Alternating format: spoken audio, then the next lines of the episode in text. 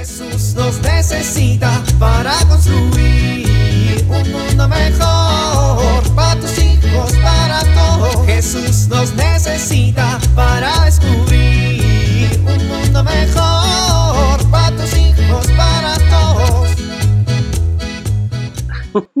Mira nada más lo que me recuerda a la red social. Órale, si estaba más flaco y greñudo. Acá unas vacaciones todavía de recién casados. ¡Qué jóvenes! Y esta es la cena cuando todavía estaba la abuela. ¡Qué buen festejo! Y esta última es de cuando llegamos a esta casa. No, pues sí, sí que han pasado los años. Gracias Dios. Ha habido malas, pero también muy buenas.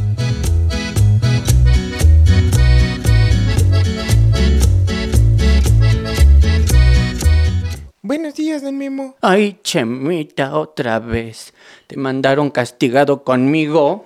No, don Memo, ya mejor me vine directo porque me toca clase de inglés y en esa siempre me mandan castigado.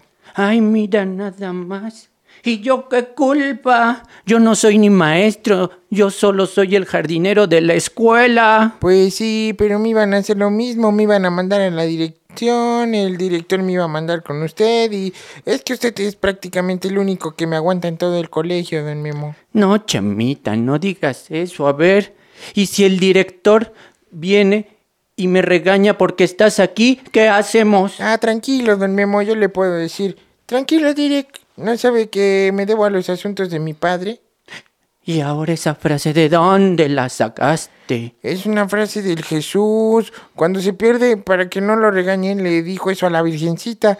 Y se ve que le funcionó porque la Biblia no dice que le aventaran la chancla. Ay, chamita, chamita, sales con cada cosa. Pues mi maestra de catecismo dice que hay que imitar a Jesús y yo estoy haciendo eso. Pero Chemita estás sacando de contexto todas sus palabras. No, don Memo, la saqué de la Biblia. No, Chemita, me refiero a que no estás comprendiendo la lectura. Esa frase no la dijo Jesús para que no le aventaran la chancla. La dijo porque de esa manera la clamó, le explicó que tenía el tema que hacer asuntos también de Dios y que por eso se había quedado con los doctores. Esa frase es del momento en que María y José no encontraban a Jesús y lo encontraron hablando con los doctores de la ley, que eran unos señores muy sabios. Ay, pues yo estoy hablando con usted, que sabe mucho. Estamos en las mismas condiciones. No, chameta, no. A tu edad para imitar a Jesús, lo primero que tienes que hacer es imaginarte cómo fue la infancia de Jesús. Pues... Exacto, exacto. No está fácil, pero tienes que dedicarle tiempo a meditar y a pensar cómo era Jesús de niño. Hay un pasaje de la Biblia que te puede ayudar. Fíjate, justo después de la historia que cuentas cuando María y José lo perdieron, la Biblia dice que Jesús bajó con ellos y vino a Nazaret y vivía sujeto a ellos. Su madre conservaba cuidadosamente todas las cosas en su corazón. Jesús progresaba en sabiduría, en estatura, en gracia ante Dios y ante los hombres.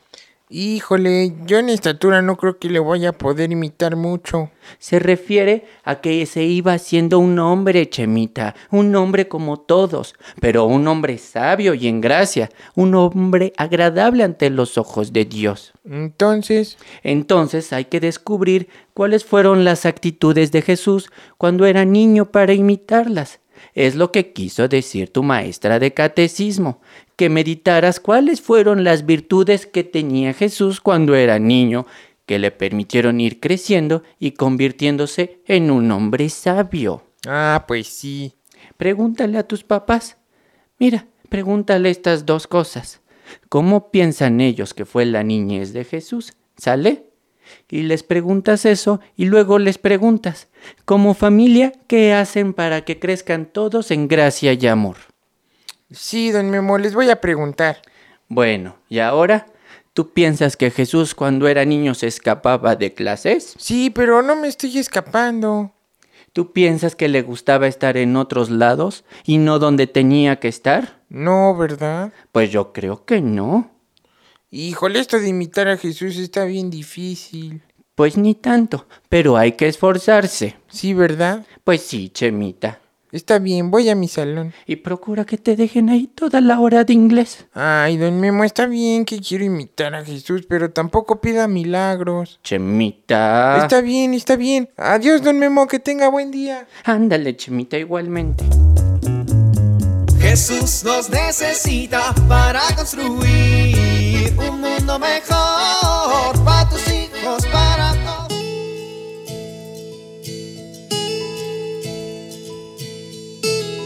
Ven a lavar los dientes. Ya apaga la televisión. Es la hora de irse a dormir.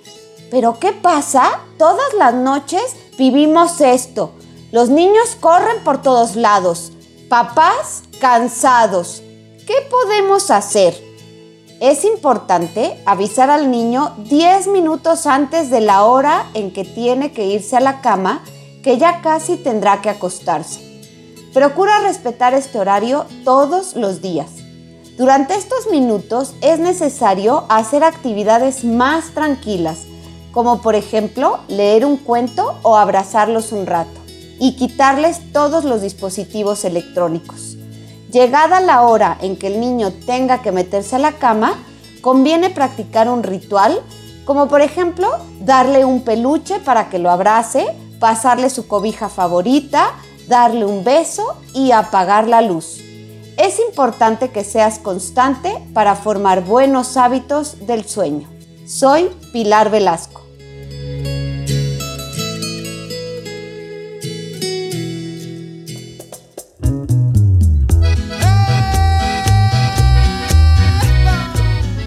Oramos. Señor, permíteme crecer en sabiduría y gracia para dar testimonio de tu amor entre los hombres. Amén.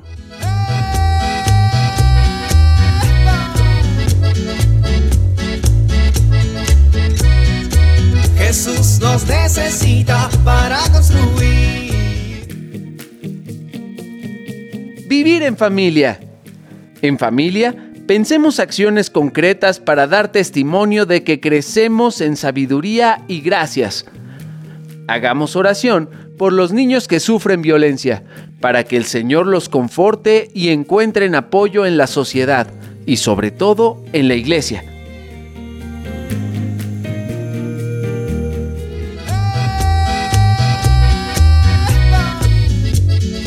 invitamos a compartir y dialogar este encuentro de la serie Alianza con tu familia. RCP es un programa de PPC México al servicio de las comunidades parroquiales. Hasta la próxima. Un mundo mejor para tus hijos, para todos.